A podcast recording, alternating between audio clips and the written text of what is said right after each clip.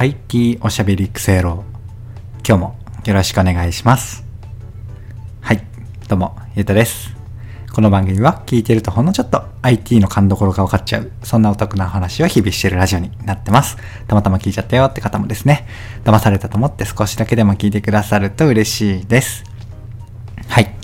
ということで、今日は何の話をしようかなと言いますと、聞き放題になったオーディブルの意外なおすすめ活用法というテーマでお話をしてみようかなと思います。いつも通りながらでなんとなく聞いてください。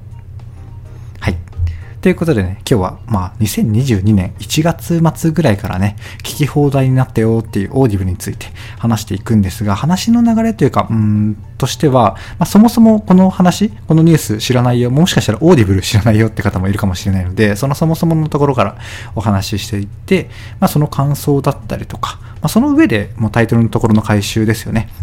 まあ、僕はどう使ってるのっていうところをご紹介しつつ、これ意外とね、皆さん、うんまあ、聞いてくださってるあなたの観点というか使い方にはもしかしたらないところかなと思うので、そこを話していくっていう、そんな流れで話していきます。お付き合いください。はい。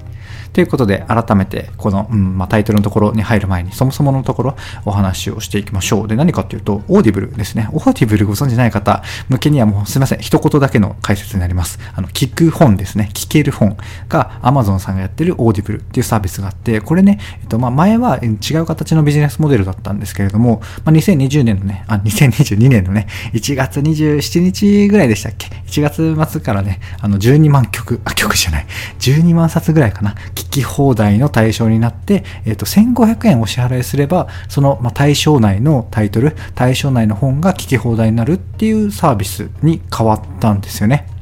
で、まあ、盲点というか、まあ、うん、忘れちゃいけないのは、このね、聞き放題に入らないものは、改めて購入する必要があるんですよ。だから、まあ、仕組み、座組で言うと、本当に、あの、Kindle 本の Kindle Unlimited の音声版みたいなもんっていう、そんな感じですね。ちょっと違うのは、あの、個別の購入の金額が結構高いんですよね。まあ、実際、あの、オーディブルとかの読書、聞く読書って、まあ、ナレーターさんとかね、えっ、ー、と、声優さんとかがしっかりと録音した内容をお届けしてるっていうのもあって、まあ、多分、まあ、制作コスト高いんですよね、きっと。まあ、その辺もあって、なんか1個3000円とか平気でしたりするっていうのがよくあるんですけれども、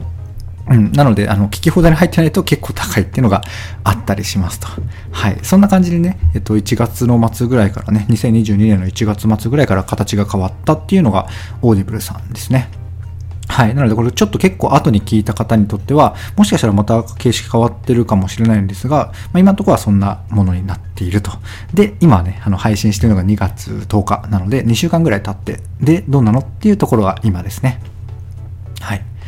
で、個人的に、まあ、ずっとね、僕はこの形になる前からずっとオーディブルを使ってきたんですけど、この形に変わっても引き続き、ああ、じゃあやめるよとかね、解約してるわけじゃなく、まあ、うん、多分メリットの方が大きいんじゃないかなと思って、懸念はね、話してたんですけれども、えっと、続けていましたと。で、まあ、そんなね、オーディブルヘビーユーザーの僕の感想としては、やっぱね、これ、懸念について、この聞き放題に変わりますよってニュースを前取り上げた時のね、懸念にも言ってたんですけど、意外とね、やっぱりこうだったかっていうのが、えっ、と、ありまして、何かっていうと、やっぱね、聞き放題の対象外のタイトル、まあ、聞き放題対象外の本がね、多いんですよ、意外と。はい。で、なんかいろんなサービスでこの機能あると思うんですけど、お気に入り後で読むとか、後で聞きたいとか、えっ、ー、と、お気に入りとか、ウィッシュリストってオーディブルで言ったりするんですけど、なんかこう、気になってるものを保管できたりするじゃないですか。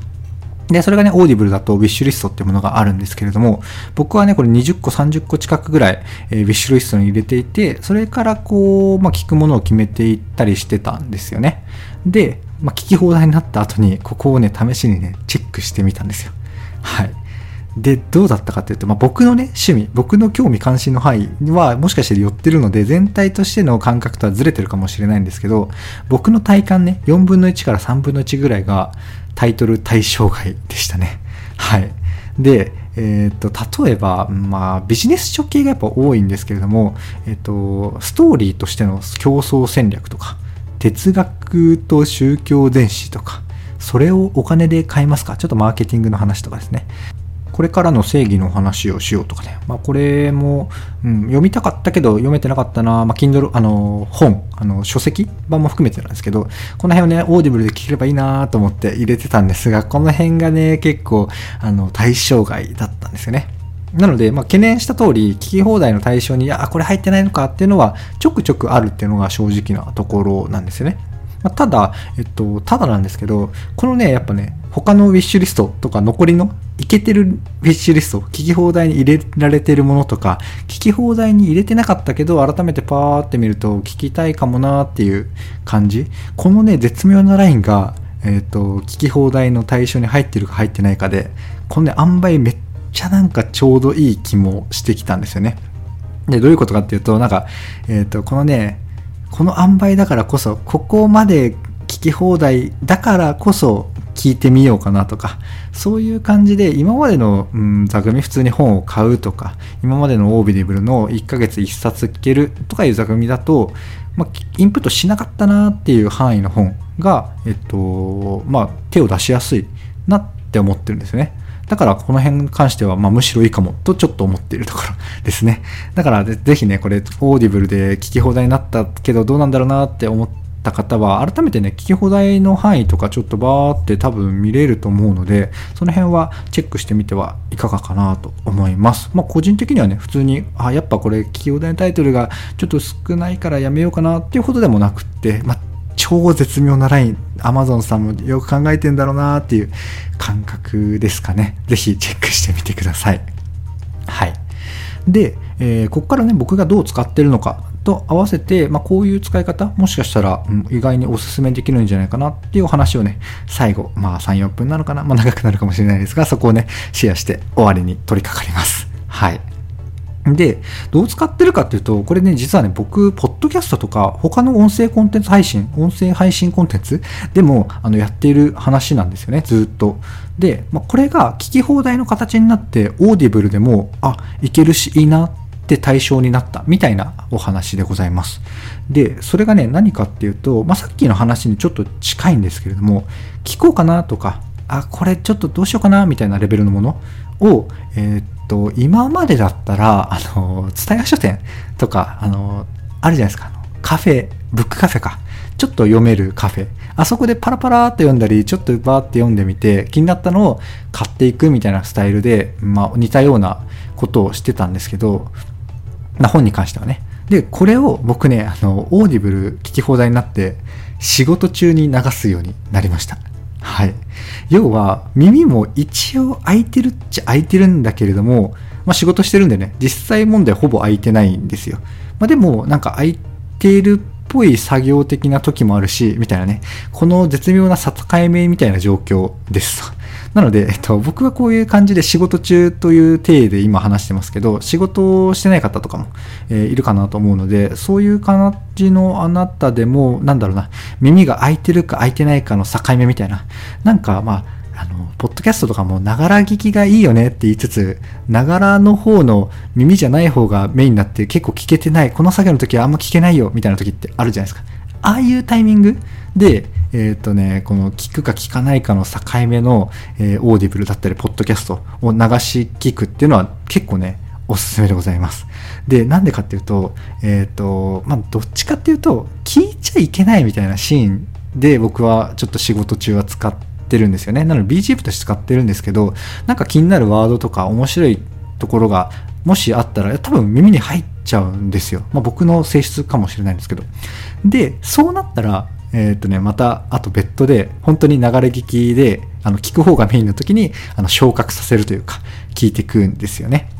で、今聞いてるのは、あの、企業の天才っていうリクルートの創業者の江添さんっていう方をネタにした、まあ、結構分厚い本で、なんか企業の天才とかタイトルも怪しいし、まあ、分厚いし、ちょっと手は出せないかなと思ってたものの、意外とね、レビューの星の評価が高かったりとか、感想のツイートとか見る感じだと結構評判いいんですよね。まあ、ただなんか、あ、ちょっとう、うって感じだったので、これはね、仕事中に流し聞くでちょうどよくて、まあ、プラスで言うと、正直、えっ、ー、と、仕事中に流れ聞、ながら聞くから、昇格はね、ちょっとさせないです。はい。ただなんか、ポイントポイントで言ってることはなんか耳に入ってきて、あの、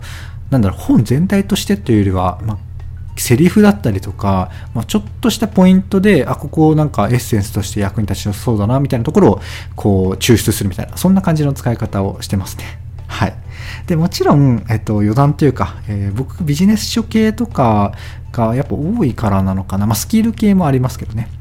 で、このオーディブルを小説とかをね、この形で聞くのは結構無理だなと思うんですが、まあこういうね、ビジネス書関連とか、ちょっと気になったけど買ってなかった本だったりとか、あとはま小説系で言っても、一度聞いてるとか、一度見て知っているようなものだと、なかなかいいような気がしますね。僕とかで行くと、まあ、小説までじゃないですけど、ポッドキャストのね、ビジネスウォーズ、あの、ナイキ対アディダスとか、任天堂対ソニーみたいな、よくできたのニッポン放送さんが制作した、えっ、ー、と、ポッドキャストがあるんですけれども、そういうのもね、僕は全部聞いてるんですけど、それをね、繰り返し流したりしてます、BGM 的に。で、やっぱところどころ見る、見るとか聞こえただけでも思い出しながら面白いしっていうのでね、なかなかおすすめでございます。はい。っていう感じでね、えっ、ー、と、まあ、何が言いたかったかっていうと、今日の話は2点ですかね。オーディブルやっぱ聞き放題、聞き放題になってもまあまあ使えるんじゃねっていうのと、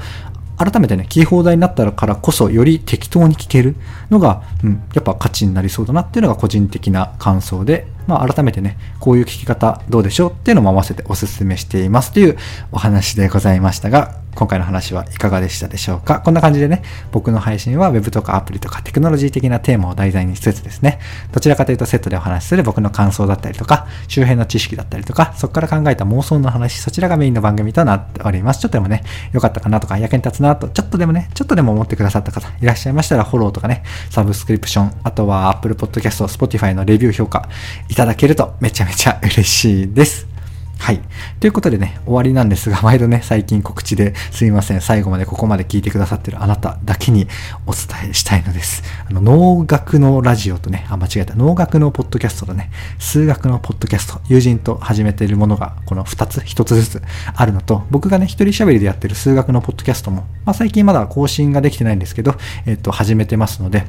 僕の配信の中でも、このね、IT おしゃべりクソ野郎の中でもいいような気はしつつもね、テーマちょっと数学によったものは、数学の方の番組で話そうかなと思うので、ぜひ、あ、そういえばなんかこいつ言ってたなと思ったけど、まだ聞けてなかったよなと思った方は、ぜひそちらも、あの、リンク説明欄の中に入れとくので、あの、そちらもね、飛んでフォローとかしていただけると嬉しいです。はい。ということで、最後までお聴きいただき、ありがとうございました。過去配信のまとめ聞きもね、説明欄チェックしていただけると聞きやすくなってますので、ぜひおすすめでございます。最後までお聴きいただき、本当に、本当に